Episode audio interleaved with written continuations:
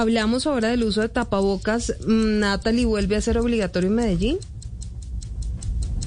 Recordemos que el primero de julio la empresa de transporte masivo informó que los viajeros no estaban obligados a aportar el tapabocas debido a que el gobierno dio por terminada la emergencia sanitaria. Sin embargo, Silvia, la empresa acaba de informar que por el incremento de contagios debido al quinto pico, el uso del tapabocas vuelve a ser obligatorio en todo el sistema, tranvías, metrocables, buses alimentadores y el metro. Escuchemos a Jaime Andrés Ortiz Rueda, gerente social y de servicio al cliente, quien explica esta decisión. A partir de este momento vuelve a ser obligatorio el uso del tapabocas en toda la red metro. Esto enmarcado en la resolución 1238 del 21 de julio del Ministerio de Salud, la cual busca prevenir el contagio de enfermedades respiratorias. Y el... Con esta medida busca nuevamente prevenir ese contagio del virus y bajar el número de muertes por COVID, que esta semana en Antioquia 23 personas fallecieron y se registraron 2.295 nuevos casos, Silvia.